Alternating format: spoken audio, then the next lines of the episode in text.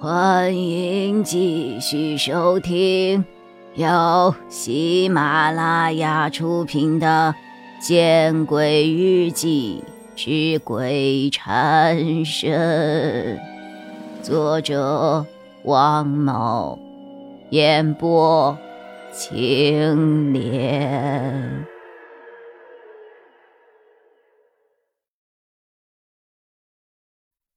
崔敏。停住了脚步，我心中一喜，连忙跑到了他的身边。嗯，把您知道的告诉给我，不要藏着。或许，呃，或许您也能够知道您想知道的。艺术大学的东南角，有一条充满艺术气息的小路，名为载物路。道路的两旁，或是形形色色的雕塑，或是各色涂鸦的长椅。我和这个瘦骨嶙峋的女人坐在其中的一条长椅上，谈论着三年前的事情。您当时是楼管，因为这个事情被开除了。我有些诧异的看着崔敏。见他点了点头，我随即又问：“那死者究竟是谁呀？您知道吗？”“知道，但我答应过别人，不能说。”“不让说？答应谁啊？”崔敏仍旧摇头。我有些着急了，让您隐瞒这个名字的人，很有可能就是凶手啊！崔老师，这一点您有想过吗？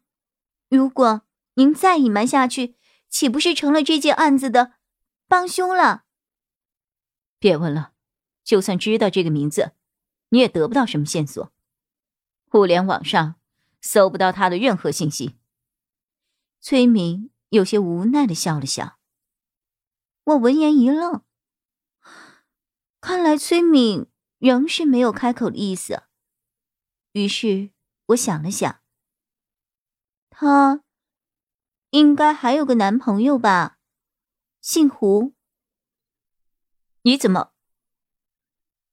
哎，他吃了一惊，可看我脸上的神色，随即又笑着泄了气。呵，不错，那个姓胡的小伙子是他生前的男友。甚至说是他生前最后见到的人，至少我查到的是这个样子。胡师傅是重大的嫌疑人呐，那让周曼去接近胡师傅，岂不是很危险？我的脑子有些发懵。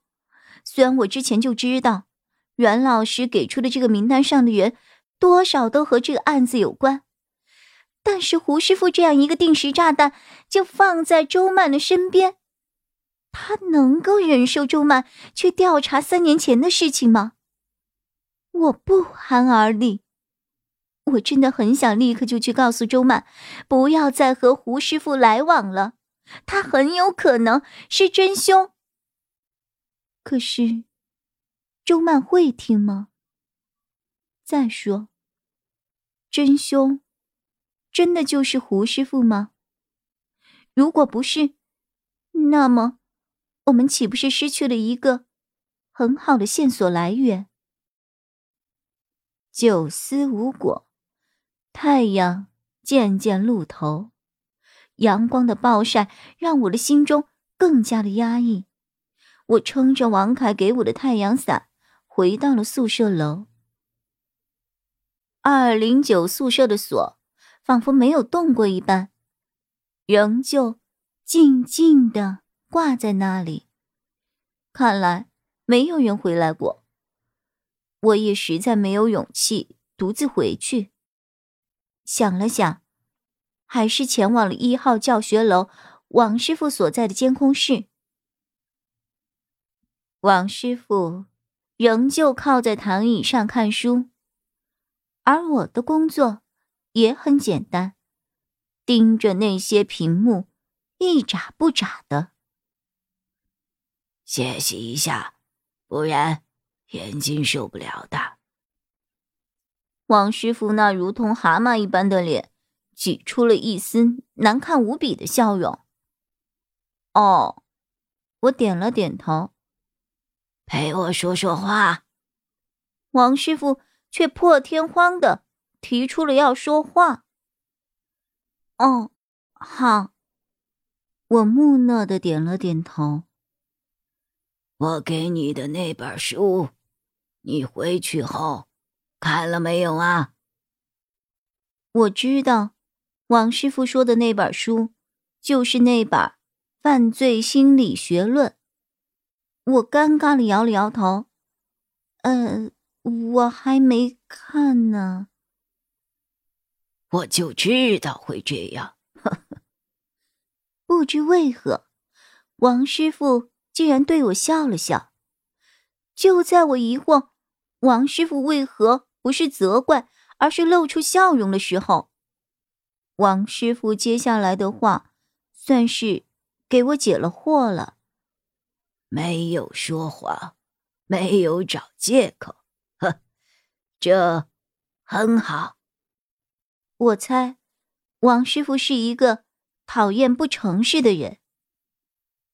你觉得犯罪？都需要有理由吗？我想起了王师傅那本书扉页上的话，于是我回答：“王师傅，您说不是所有的犯罪都需要理由，这句话我不赞同。”看来我的书你不是一点都没有看吗。王师傅的眼神变得深邃了起来，他有些意外的打量了我一眼，许久，又开口问：“你知道什么叫做无差别杀人吗？”我微微的点了点头，大概就是，就是犯罪者与被害者之间没有什么因果关系。多数都是随机的进行杀人。那你觉得他们杀人有理由吗？王师傅讳莫如深的看了我一眼，好像话只说了一半。我愣住了。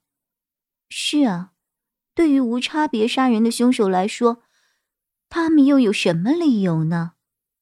不过。很快的，我便点了点头。王师傅，你这个问题是把概念搞错了。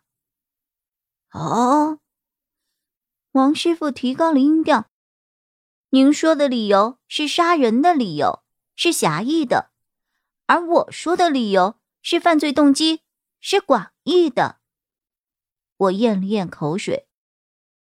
杀人者似乎与被害者。没有直接的因果关系，没有杀对方的理由，但不代表他就没有动机啊。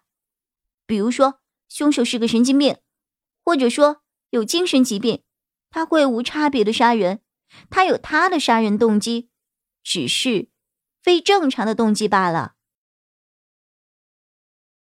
本集播讲完毕，你关注了吗？还没有，那，你转头看看身后。